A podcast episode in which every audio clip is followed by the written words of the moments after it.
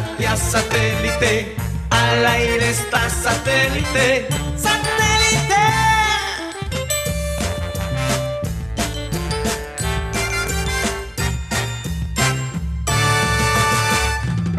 Señoras y señores, bienvenidos a programa Satélite. Es un verdadero placer estar con ustedes el día de hoy. Es después de un fin de semana largo, un puente. Bueno, ya hablaremos de eso, cómo le fue en este puente a la, a la gente en Barranquilla.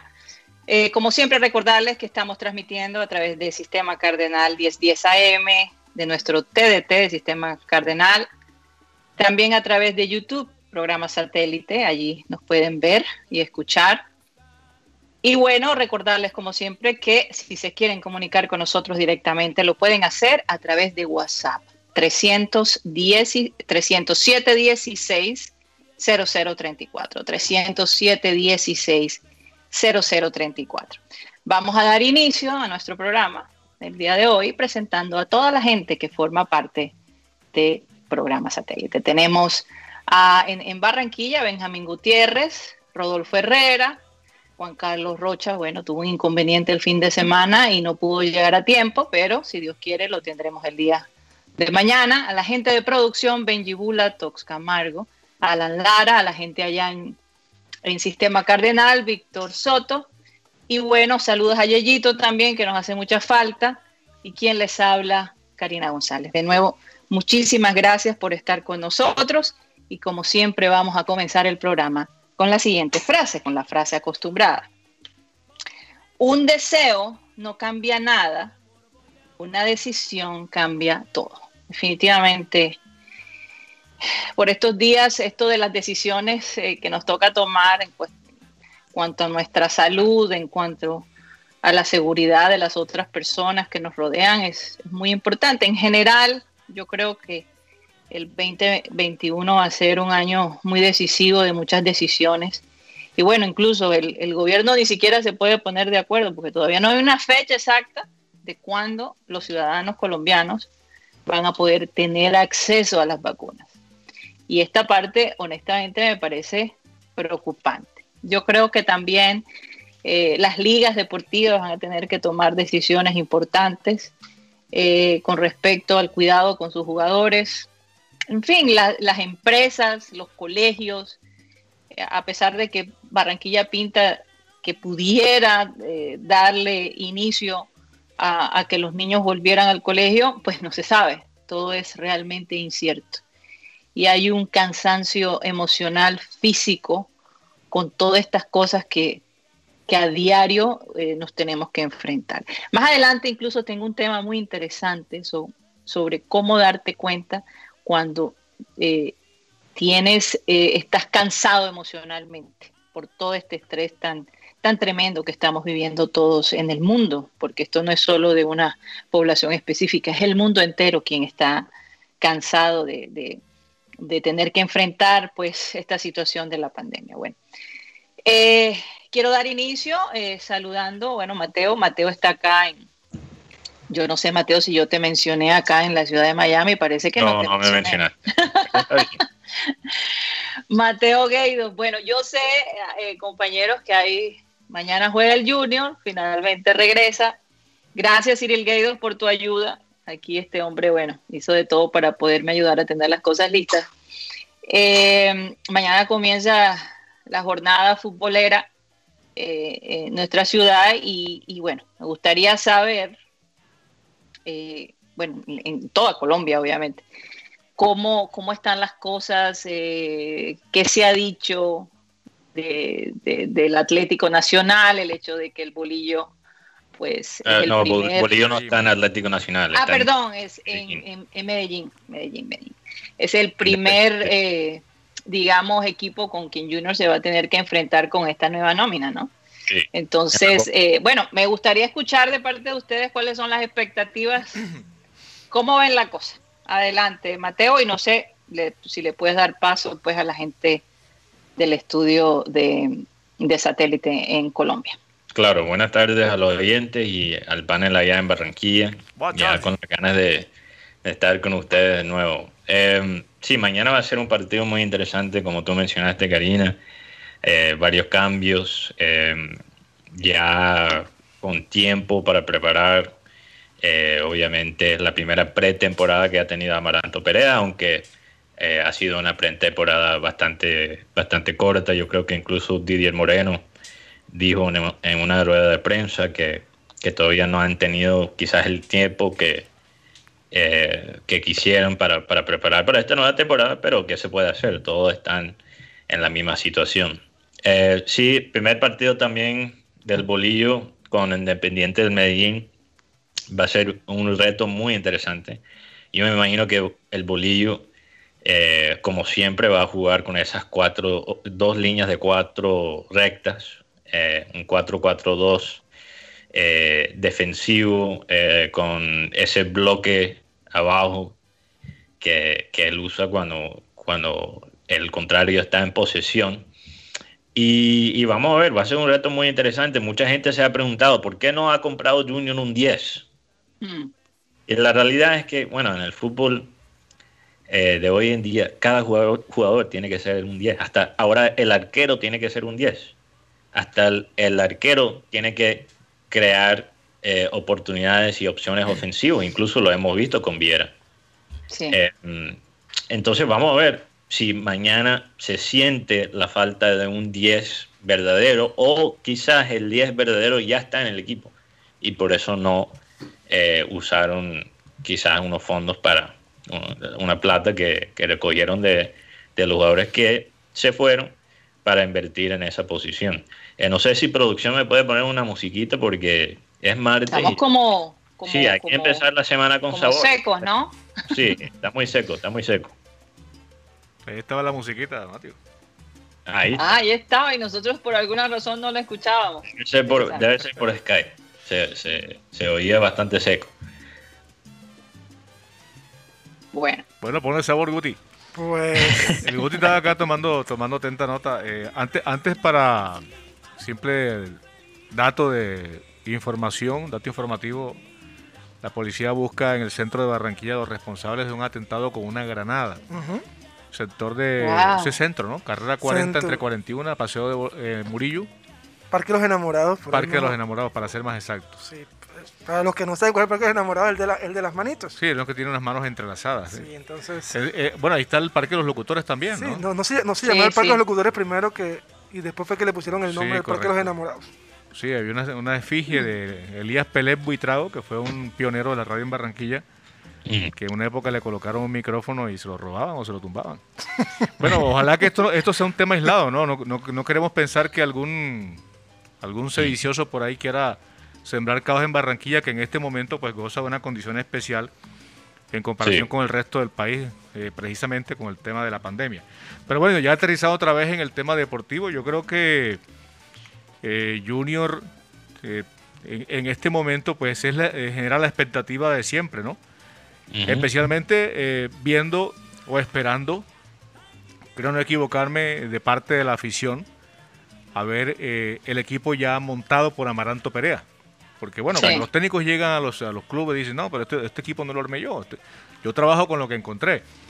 Y dicho sea de paso, Amaranto encontró cuando se fue con Mesaña o renunció con Mesaña, un grupo, un grupo relativamente fuerte que en el engranaje colectivo de pronto no estaba funcionando a la medida que se esperaba, pero que paulatinamente fue encontrando la horma como tal. El trabajo de conjunto le fue entregando también lo que llaman en el béisbol el teamwork. Así que, pues Guti, creo que la afición tiene claro que este equipo, eh, salvo casos que se han borrado de la lista, con sus 28 integrantes en este momento, tiene para dar pelea en el campeonato. Yo estaba viendo los nuevos jugadores que llegaron a Junior y de los 8 jugadores que llegaron a Junior, 7 eran titulares en sus equipos. Mm. Buen dato ese. Juan David Rodríguez. ¿Cuál es el único que fue simple? Eh, solo Chao. Chao, y Chao jugó varios partidos. Es más, estuvo en la semifinal contra Junior. Recordemos que tapó el primer partido. Pero Graterol se quedó con el puesto. Por ejemplo, Edwin Velasco, jugador que en febrero va a ser presentado, era el titular del equipo. Por la lesión. Sí. Pero ya hoy mandó un, una, una esquela de despedida a la América de través de su Instagram. De verdad casi me hace llorar, la verdad. Fue muy, muy... Muy sentida. Muy sentida, al igual que la de Eder Chaus. Un poema escribió. En cambio, mirando las despedidas, la más escueta que vi fue la de Zambuesa. Que dijo, chao, chao pues. Y tuvo que... ¿Qué pasó con los lotes de Zambuesa? Que un fanático, para los que no saben, un fanático eh, de Santa Fe supuestamente le había comprado unos lotes a Zambuesa para que se quedara en el equipo. En Miami, sí, claro. ¿Y, qué pasó con esos lotes? Zambuesa todavía los tiene. Bueno, no. ¿Y dónde eran los lotes? En Miami. En Miami, En Miami. pero, ir a investigar los lotes de Zambuesa, entonces estoy cerca. Que no les, que no, que no ofrezcan lotes aquí en Malambo porque después se va. Pues en Miami caño, porque bueno, en Miami caño valen un billete esos También, no, y estaba escuchando. Comerciales. Escuchando bueno, son en dólares, ¿no? Sí, sí.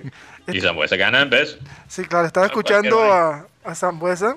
Le preguntaron en una entrevista del día de hoy que qué palabras le daba a Santa Fe. Decía, ellos están molestos conmigo, pero Junior me da seguridad.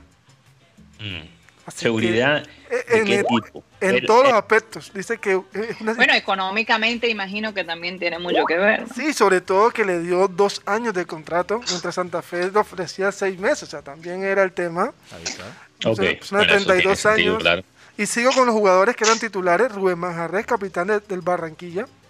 Joan Castro, jugadorazo en la equidad. Así que los jugadores de Junior que llegaron todos fueron titulares. Y hablando un poquito del tema de Medellín, hablando del Bolillo Gómez, ayer en una entrevista muy, muy extensa también, él dice, mi, equipo va a girar en el fútbol en torno a James Sánchez. Oh, es el capo escuadra de... Sí, ahora, y, viendo la nómina de Medellín, hay tres jugadores que estuvieron en Junior. Este, el, este mm, Germán Gutiérrez, que aquí no lo querían porque nunca dio ese nivel que dio en Bucaramanga, y el jugador es James Sánchez. Pues es que la importancia de James Sánchez en, un equipo, en un estilo como el de el Bolillo, es el siguiente, es que como el Bolillo usa eh, esas líneas de cuatro defensivas, típicamente yo he escuchado entrevistas con exjugadores del Bolillo que han eh, han, dado como una, panorama de cómo él es de técnico y cuál es su estrategia. Él deja los delanteros sueltos. Hmm. Él deja que los delanteros, cuando ya el equipo tenga la, pelota, que sean creativos, que busquen la manera de, conseguir la pelota, de hacer la jugada.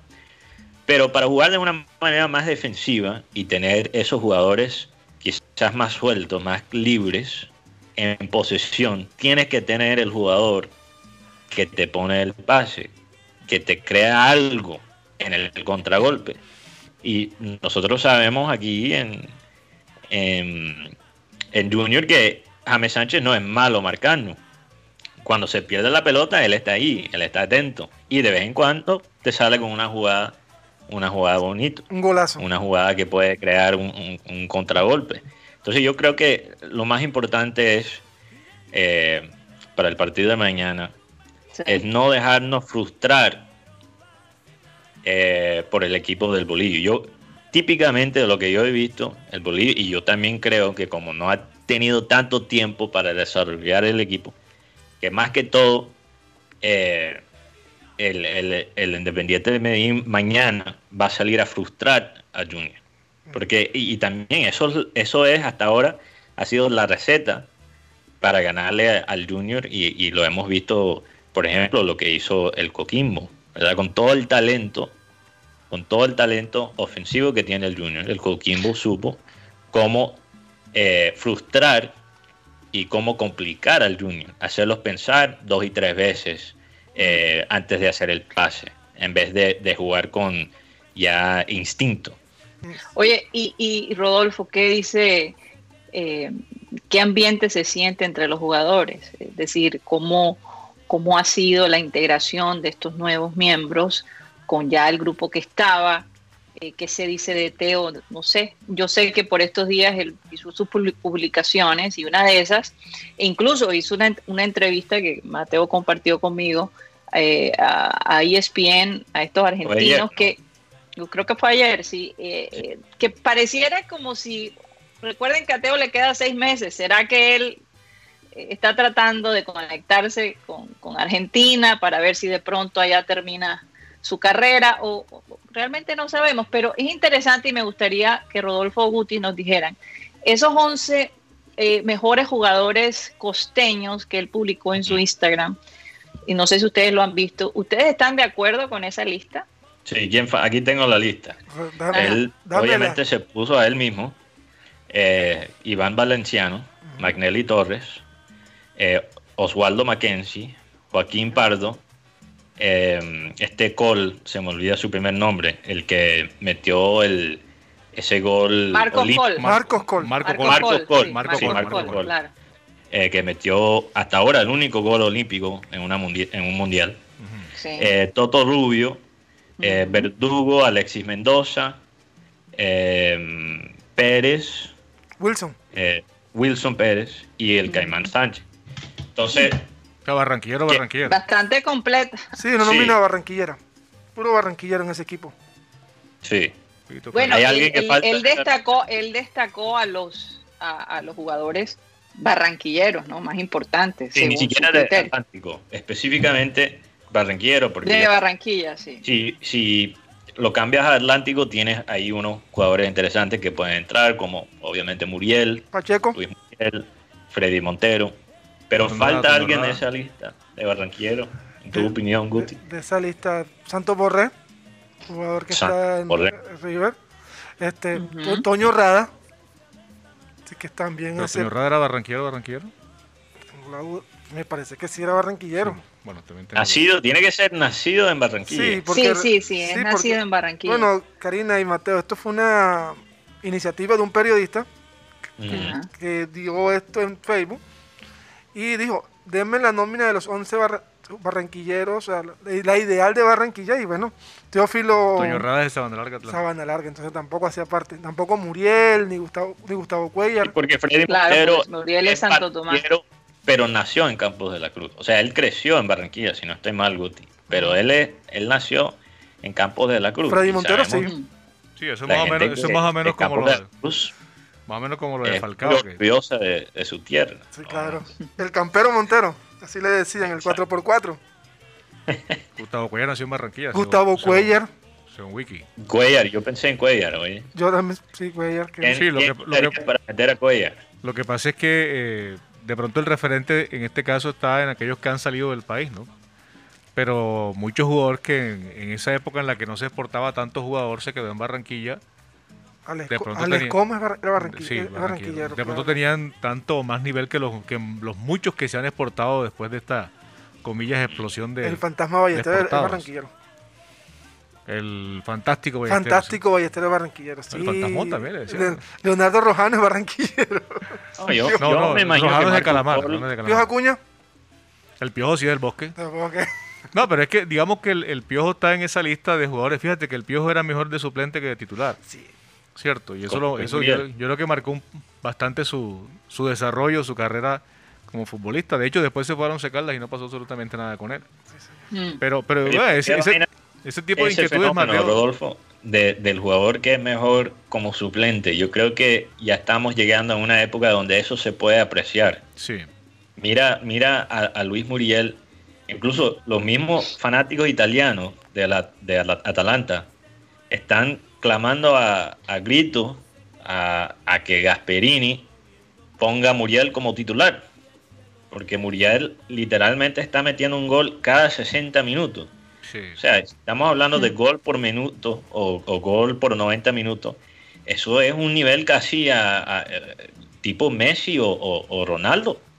Pero lo que pasa es que yo me pregunto si él va a mantener ese mismo eh, ese, esa misma estadística como titular. Quizás hay algunos jugadores que son para entrar a los últimos 30 minutos. Claro, y, no, entran cuando... No les quita nada, pero también hay temas físicos. No, además también hay cuestiones estratégicas a la hora de, utilizar un jugador en esas condiciones porque hay jugadores que saben leer los partidos y saben cuando un equipo está desgastado por cuál flanco moverse o, o qué sé aprovechan esa ventaja física, comillas, que le puede dar el estar en un buen tramo del partido sentado, ¿cierto? Bueno, por lo menos eh, eh, preparándose para competir, a estar ya desde el inicio eh, con la competencia encima y quizás con las marcas específicas. que yo creo que el tema del desgaste... Nos ha dado una, una receta fabulosa con, con Duan y, Muriel.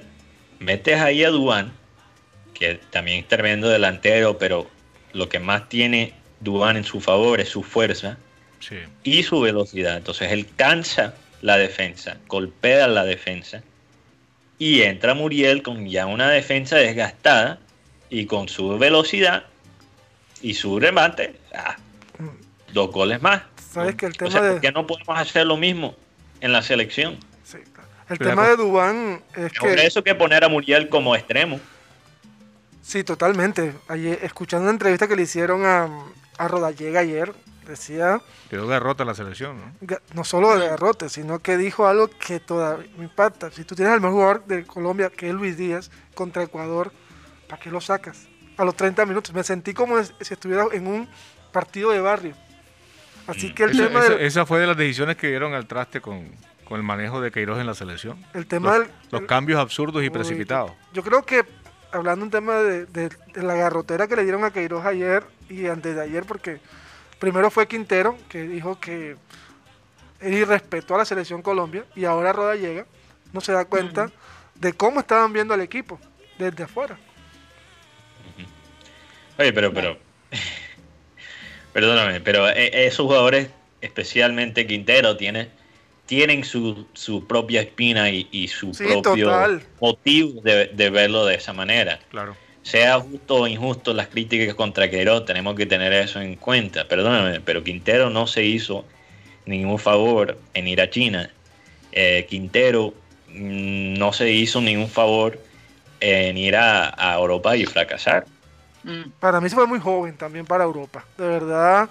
Y como yo y como Quintero siempre Quintero en una entrevista muy sentida en ESPN dijo algo que causó polémica no solo aquí, sino en Argentina, cuando dijo, dejo River porque estoy perdiendo mucho tiempo sin mi familia, o sea, diciendo como que voy a China a pasarla bien, a divertirme, o sea, no a ganar plata. pudiera ser, eh, eh, hay muchos jugadores jóvenes eh, que se van a Europa y, tienen madurez. Es, una cuestión de, personalidad, yo diría también. No por, por el hecho de ser joven necesariamente tiene que haber inmadurez. Claro, es que, es que fíjate, fíjate el, ejemplo, el ejemplo que se puede colocar ahí, Karina, lo acaba de mencionar Guti. En el caso de Luis Díaz, Luis Díaz es de La Guajira, inclusive dicen que jugó los Juegos Nacionales Indígenas.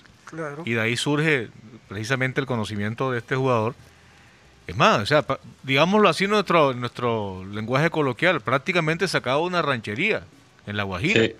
Así y, es. Y, cómo es, y triunfa en Europa, y, todo indica que está centrado. Pues yo no voy a entrar a, barajar sus cartas porque no las conozco, pero a la distancia se ve un jugador que sabe a, lo que está, o sea, se ha preparado mentalmente para triunfar.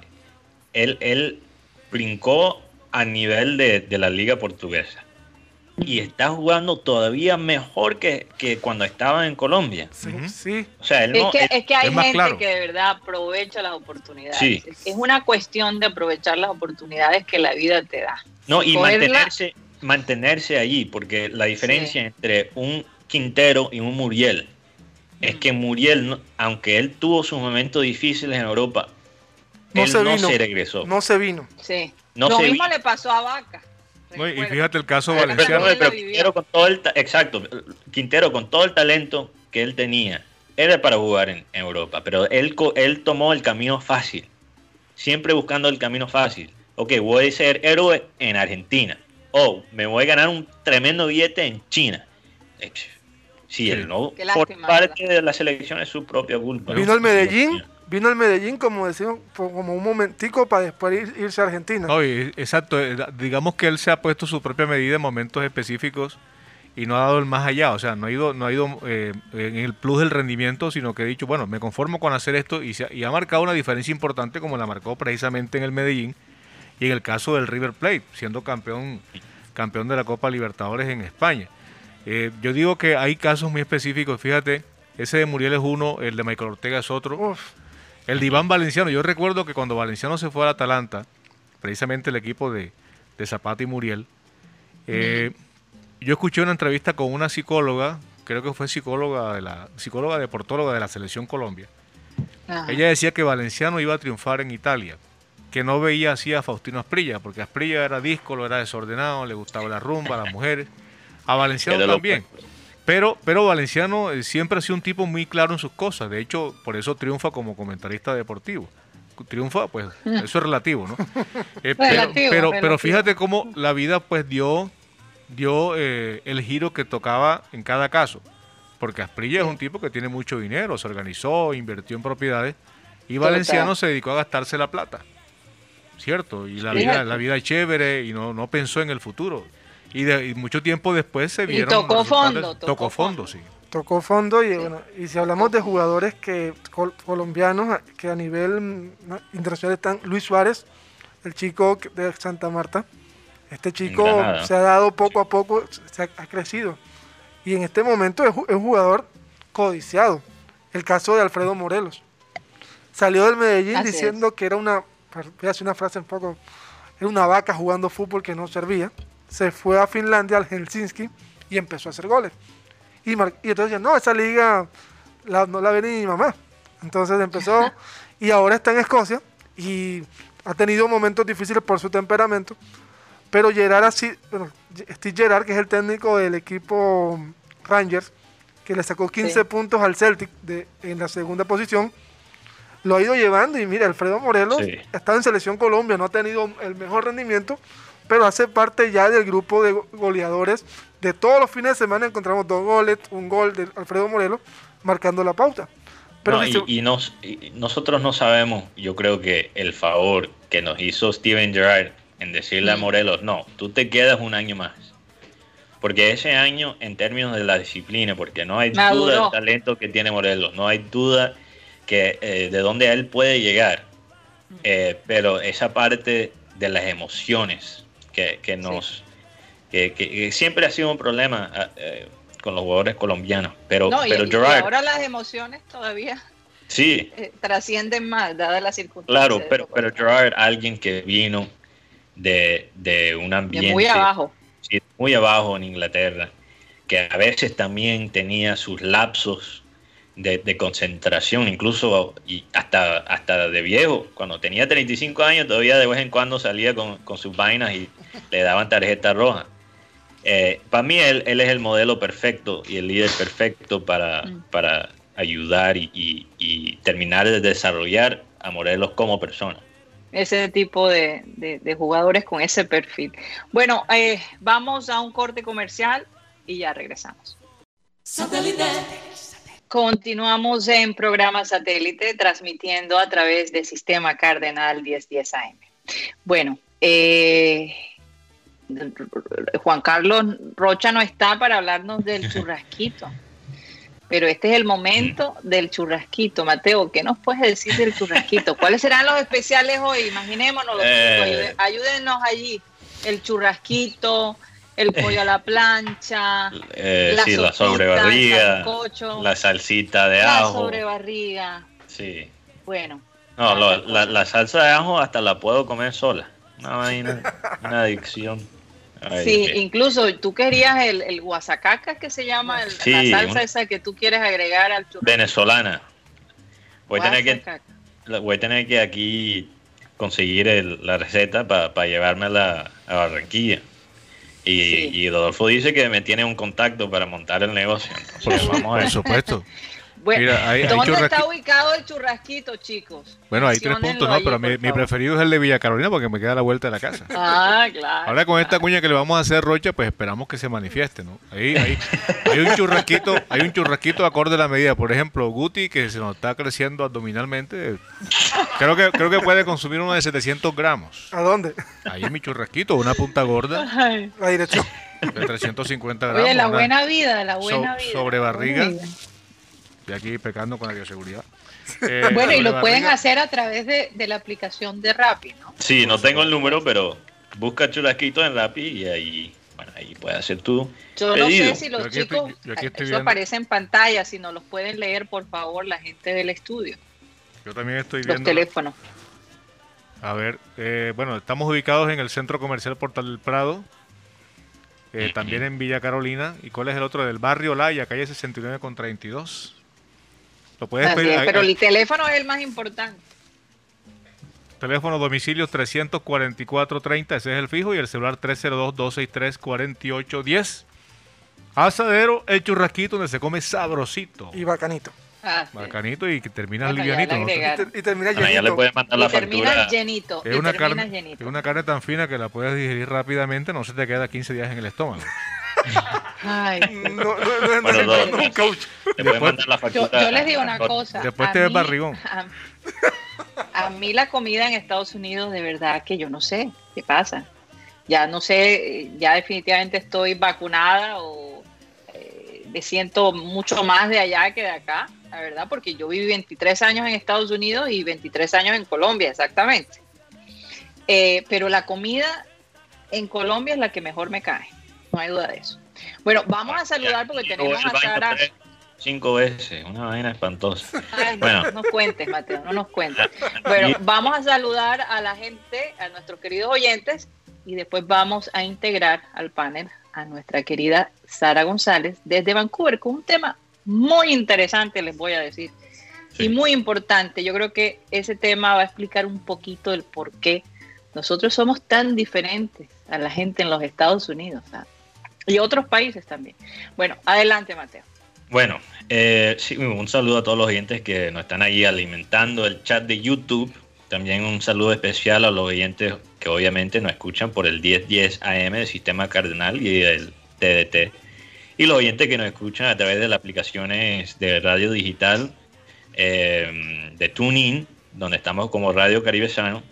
Y bueno, los oyentes de hoy son Yolanda Mengual, Milagro Zamudio, Luis Caballero, Pedro Pico, Nicolás Acosta Esmeral, Laura Noguera, Catalina Noguera, Carlos Acosta, Edgar Serrano, saludo especial para Ernesto el Bambino Martínez. Eh, buenas tardes para todos, como siempre, es un placer escucharlos y verlos. Hoy desde mi casa, en el balcón de los sueños, en el barrio, con un guarapo para acompañar en la tarde. Un saludo muy especial. Ay, qué rico. Para el bambino, bien Jorge Yepes, Henry Torregrosa, que dice buenas tardes, satélite New Generation. Una pregunta, ¿es para tanto lo de WhatsApp y sus términos? ¿Debo preocuparme?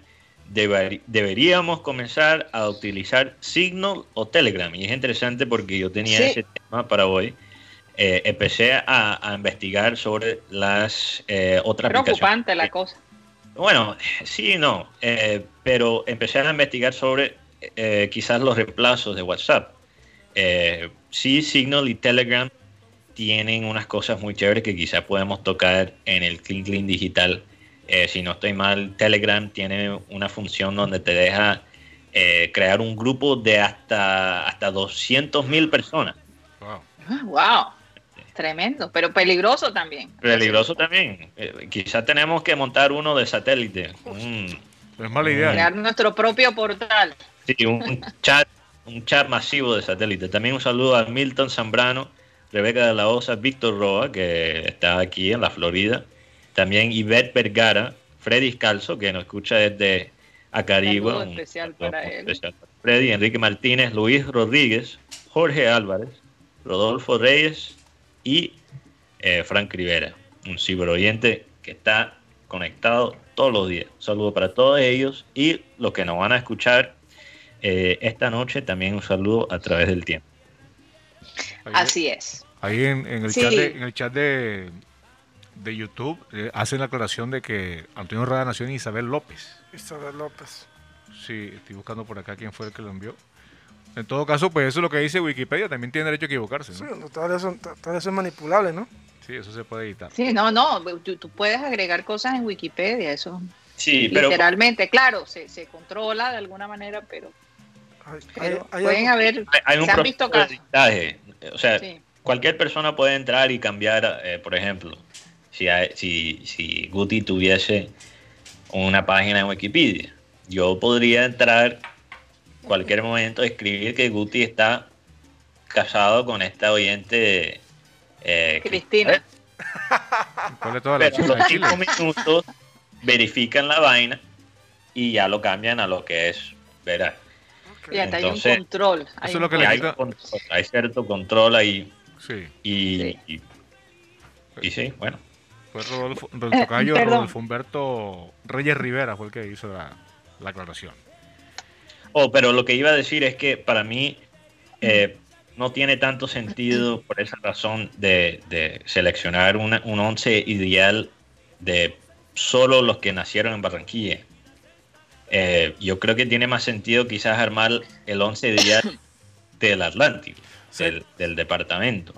Porque hay muchos que nacieron en otras partes, pero crecieron en Barranquilla y se sienten tan barranquilleros como los que nacieron. Pero yo creo que, que, ¿por qué no hacer las dos opciones, Mateo?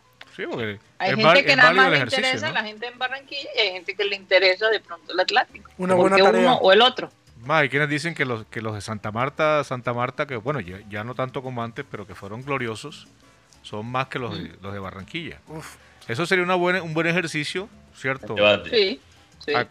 acompañado por la gente de Santa Marta y por los, los barranquilleros, obviamente. Sí, sería a manera de ejercicio, porque a la larga el fútbol es universal. Acá si viene un chino, o viene un árabe, o viene un cualquier africano, como en una época vinieron, y son buenos, la gente se va con ellos también. aquí, vino Oye Flavier, jugador africano. Aquí vino el papá de Aubameyang. Aubameyang, que hubo, imagínate. Él, es gabonés, ¿no? Sí, aquí vino en, en Varga, un delantero. Yo sé, en Varga llegó a Barranquilla y uno le preguntaba, eh, Joseph, habla español. Ni, ni, ni palabra de español. Y a los ocho meses hablaba mejor español que todos nosotros. Uh. Impresionante. Así es. Oye, no quiero que se me acabe el tiempo y no darle la entrada aquí a Sara, porque de verdad que es un tema muy interesante. En estos momentos eh, están pasando tantas cosas en los Estados Unidos. Eh, el Congreso quiere llevar a juicio al presidente y a algunos funcionarios públicos que formaron, digamos, parte de toda esta situación o, digamos, motivaron a un grupo de personas a sublevarse y atacar y invadir eh, el Capitolio Nacional, en donde ahora mismo se está diciendo que van a aplicar la enmienda 14, donde habla que si alguna persona eh, que trabaje para el gobierno está involucrada en, este, en, estas revoluciones, en este tipo de, ¿cómo se llamaría? Rebelión, ¿no? Básicamente lo descalifican y le prohíben formar parte alguna, o sea, formar parte del gobierno. Básicamente no podrían volverlo a hacer, no podrían eh, trabajar en un puesto público. Entonces, hay una serie de cosas eh, aquí que se están viendo, ya habíamos hablado de la enmienda 25, donde remueven al presidente si consideran que el presidente, eh, ya sea física o mentalmente, no está apto para manejar un país. Pero hay algo muy interesante hablando con Sara, ella es especialista en el liderazgo y en dirigir proyectos empresariales y realmente de todo tipo. Y hay algo que ella me mencionó que me pareció muy interesante, que podría explicar por qué a veces se ven estas cosas en los Estados Unidos. Y es sobre la colectividad y el individualismo. Y yo quisiera que ella nos explicara, porque ella, ella me comentaba en una conversación que Colombia es un país colectivista. Él le gusta trabajar en, en grupo. El ser humano tiende a socializar mucho más rápido. En cambio, la gente en los Estados Unidos tiende a ser más individualista. Y yo sé que Mateo también tiene un aporte allí histórico muy importante que también pudiera explicar. Pero vamos a darle pase a Sara para que nos diga, háblanos un poco de esos dos frentes. Sí, Karina. Bueno, muy buenas tardes. ¿Cómo me están escuchando? Perfectamente. Perfectamente. Perfecto. Bueno, sí, eh, los sociólogos y psicólogos analizan las dimensiones culturales por países y se puede decir que Estados Unidos, Australia, Alemania son los países altamente individualistas. Es una dimensión cultural. No quiere decir de que no haya gente que pertenezca o que mantenga su cultura colectivista. ¿Cuál es la diferencia? El individualista se enfoca en el éxito personal no en el éxito del grupo. El individualista piensa primero en él y después en los demás. ¿Cómo adquirir el éxito? No importa si tienes a veces que pisotear a otros o olvidarte hasta de tu propia familia, tú tomas las decisiones pensando primero en tu éxito personal. No estoy diciendo que hay una cultura mejor que la otra, son simplemente culturas diferentes. Nuestra cultura en, Latinoamérica es colectivista, al igual que culturas asiáticas, por ejemplo, la India, la China son, y Japón son altamente colectivistas. Ellos piensan en el grupo, piensan que primero está la familia y a veces se hacen sacrificios inclusive económicos en pos del beneficio del grupo. Te voy a poner un ejemplo digamos que un, eh, niño gana un torneo, eh, eh, un torneo de básquetbol. Entonces la familia viene, la familia americana le celebra al niño el éxito porque fue la estrella, porque, pero en cambio nuestra cultura colectivista va a celebrar al equipo completo, no solamente al niño. Entonces los padres se reúnen, hacen una fiesta, celebran al grupo y no ganó el niño que metió más canastas, sino el grupo, el equipo fue el que ganó. Otro, yo creo, Sara, otro ejemplo importante que marca un poco, eh, eh, eh, digamos, las relaciones familiares en los Estados Unidos. Por ejemplo, a los 18 años, la mayoría de las familias estadounidenses que no tengan influencia latina espera que sus hijos a los 18 años se vayan a la universidad y ya vivan una vida independiente. Ellos promueven, los padres promueven, desde la casa independencia. En cambio, en Colombia, pues la gente vive, los que no se han casado viven con su familia. ¿Y por qué no ayudar a su familia, a sus padres a mantener los servicios, a mantener la casa, a vivir una verdadera comunidad, ¿verdad? Eh, eh, eso se ve en nuestros países latinoamericanos. Pero curiosamente, en Estados Unidos a raíz de la pandemia, muchos jóvenes han tenido que regresar a vivir con su familia y ha sido, ha sido un reto. Ha sido un choque cultural. No están acostumbrados a estar tanto tiempo con la familia, porque cada quien en estos países norteamericanos, y les voy a decir una cosa, en Canadá no se ve tanto como en Estados Unidos, sobre todo en la zona donde yo vivo porque tenemos una influencia grande colectivista. Otra diferencia que les voy a hacer entre estos dos países, porque aunque es parte de Norteamérica, Canadá y Estados Unidos es Norteamérica y se caracteriza por el individualismo. Eh, mientras en Estados Unidos se busca que todas las culturas se unan y se saque una sola, que se le, se le dice en inglés melting pot, o sea, como si fuera una olla donde están todas las culturas, se derriten. Todo un sancocho y se saca una sola. Aquí en Canadá el concepto que tenemos cultural es la ensalada, donde todos estamos en el mismo plato, estamos juntos, pero no estamos fusionados, no estamos fundidos y no estamos formando una sola cultura, sino que se respeta cada cultura. Es un país multicultural donde se respeta la diferencia de culturas y se promueve la diversidad, el, el, el incluir a los demás, no importa tu cultura, tu raza, tu eh, parte étnica. Pero, oye, no eso también explica, hay zonas. Ajá. Eso también explica el porqué de los seguidores de Trump. Eh, si hay algo en lo que Trump está de acuerdo con ellos, una sola cosa, dan su vida por ese candidato, olvidando las otras cosas. Pero, antes de entrar en ese tema, antes de entrar en ese tema hay que explicar algo muy importante y es que estos, estas tendencias culturales eh, no son eh, tampoco intrínsecos a la persona. O sea, no es algo que está escrito en tu genética. O sea, hay la posibilidad que se puede cambiar. Lo que pasa es que hay antecedentes políticos, eh, históricos. Por ejemplo, en el caso de eh, por qué es Canadá la manera que es y por qué es los Estados Unidos la manera que es.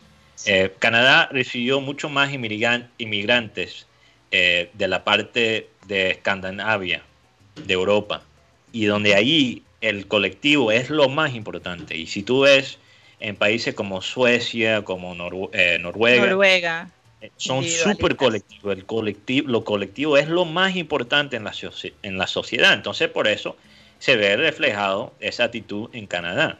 En los Estados Unidos pasó algo en los mil, 1800, eh, eh, cuando de pronto, prácticamente de la nada, eh, los Estados Unidos recibe todo este terreno hasta la costa oeste. Entonces el gobierno americano tenía que pensar, tenía que pensar cómo vamos a expandir, cómo vamos a motivar a la gente de ir a estos terrenos salvajes que se tenía que confrontar con culturas que no conocían, que eran las culturas eh, indígenas, y que tenían que básicamente eh, hacer una locura para crear sociedades nuevas. Entonces lo que inventaron fue una máquina de propaganda eh, de motivar a la gente a crear un individualismo americano. Entonces tú eres la persona que vas a ir a construir tu casa, a crecer tu comida, a matar los animales, a hacer todo. Y tú lo puedes hacer porque somos americanos. Y lo que pasa es que esa, esa actitud, mm. casi 200 años después, todavía, existe en un sistema que ya no, eh, que ya no, lo, lo apoya. En el caso de Colombia, porque Colombia es un caso muy interesante, Colombia a nivel de sociedad yo creo que es individualista, pero a nivel cultural es colectivista. Y por eso yo creo que tenemos esto en Colombia, eh, hay ese debate pendiente todavía. Bueno, porque tenemos influencia también de, otras culturas, claro Muchas culturas. Pero nosotros en, Latinoamérica recibimos la cultura italiana, la española, la árabe, que es muy colectivista. Es, eh, como se dice, centrada en la familia, centrada en el grupo, pero estas culturas colectivistas tienen sus pros y sus contras. Por ejemplo, una de las cosas, uno de los contras es que la gente tiende a veces a quedarse callada para evitar problemas, a no. El, americano está acostumbrado a pelear por los derechos, a, quejarse. Tú vas a un restaurante, si no te atiende bien, te quejas y, y, y, de verdad están conscientes en que tú tienes el derecho a quejarte. Los americanos hasta pelean por derechos que no tienen. Yo, quiero meter la cucharada aquí porque, porque las, en el ambiente nuestro, eh, específicamente en el costeño, ¿no? Porque acá somos más dados a eso, a ser, colectivistas. De hecho, hay eh, familias enteras cuyos hijos van, han permanecido al lado de sus papás. Hablamos de hombres y mujeres de más de 30, 40 años. Eso tiene su, lado positivo, ¿cierto? Porque hay una integralidad eh, más consistente desde el punto de vista social. Se es un poco más sensible con, con temas que tienen que ver precisamente con el ámbito familiar. Pero también se crea una cantidad de mantenidos y de flojos en las casas. Y tú ves en muchos casos en los pueblos, los hermanos se reúnen en la puerta de la casa con la mesa cuadrada y el dominó en la mano. Empiezan todos los a jugar dominó. Y dele. Y no, y no procuran. Por eso. No Por eso es que los países colectivistas también, uno de los, de los contras que tiene es que el nivel económico es más bajo. De hecho, en Antioquia, entre más individualista el país, más dinero tiene. En, Antioquia muchas familias también tienen, el, digamos, propenden a que sus hijos salgan temprano de sus casas, que a los 18 sean independientes, sobre todo en Antioquia, que bueno, siempre se han saltado de que son federales en nuestro país. Pero eh, eso también, pues, de, digamos que rompe con esa liga, ¿no? Con ese eh, punto sensible del hijo hacia los padres proyecta a la persona en el plano individual, lo obliga a hacerse eh, autosuficiente, pero también pues la lejanía con los padres en muchos casos pues también se refleja en ese en, un abandono, pudiéramos decir, eh, físico y, espiritual. Eso no se puede llegar a, los, extremos. Exacto. Eso, es lo que yo puedo ver aquí. Un balance, un balance. Total. Y, lo que pasa es que, lo que pasa es que eso es muy importante, es encontrar un balance, porque realmente nadie quiere vivir en una sociedad que es completamente colectiva ni completamente individualista. Em, un ejemplo que siempre dan de, del lo que puede ser peligroso del individualismo completo es, por ejemplo, eh, siempre menciona LeBron James. Eh, LeBron James, no hay duda que él es el mejor basquetbolista de todo el mundo y quizás de todos los tiempos. Y ha llegado a su punto por su esfuerzo, por su talento y todo eso. Pero él solo está allí porque millones de personas le han dado la importancia al básquet. ¿Ves? Entonces un individualismo eh, singular no existe. Siempre hay el colectivo, eh, de una manera. No, y tú puedes mudarte a un país ah, individualista, tratar de mantener tu colectivismo, pero no es fácil. Llega un momento en que tienes que adaptar ese colectivismo, aceptar que lo que te rodea es una cultura individualista y amoldarte un poco a eso. Si no, vas a sufrir. La gente que, que está Pero pasa lo contrario, pero pasa lo contrario cuando el individualista llega a una cultura colectivista, hasta termina diciendo, esto me gusta. Sí. no sé. Porque el ser humano somos sociales por naturaleza. Y el individualismo en realidad lo que está promoviendo es tú primero, los demás después, tú eres el que tienes que tener éxito profesional, tú eres el que tienes que hacer dinero, eh, no puedes depender de los demás ni que los demás dependan de ti. En cambio, el colectivismo lo que está proyectando y promoviendo es el grupo. Vamos, somos un equipo, vamos a, vamos a luchar juntos y vamos a salir adelante juntos. a veces bueno, se nos, Sí. Chicos, se nos, se nos está acabando el tiempo, se nos acabó el tiempo aquí en Sistema Cardenal. Pero Lo último que iba a decir es que esa es la razón que no quiero regresar a los Estados Unidos. Eh, por eso me quedo en Barranquilla. En Barranquilla me quedo yo. Sí. Así es. Le pega a Mateo. ¿Qué ibas a decir tú, Rodolfo? No, no, que dijo, como, como dijo el yo, en Barranquilla me quedo. Así es, así es, definitivamente. Oye, vamos a despedirnos del Sistema Cardenal. Gracias, Sara, por estar con nosotros. Si, si puedes quedarte en el Clean Clean sería chévere, porque hay, hay un temita ahí que quiero tratar. Esas, esos piropos a veces machistas que tenemos que ir cambiando un poquito, que ya están fuera de, ¿cómo se dice? Eh, fuera de lugar para estas épocas. Pero vamos a hablar un poquito Pero con bar o sin bar. Con bar con bar, vamos a poner bar. bueno, vamos a despedirnos del sistema cardenal.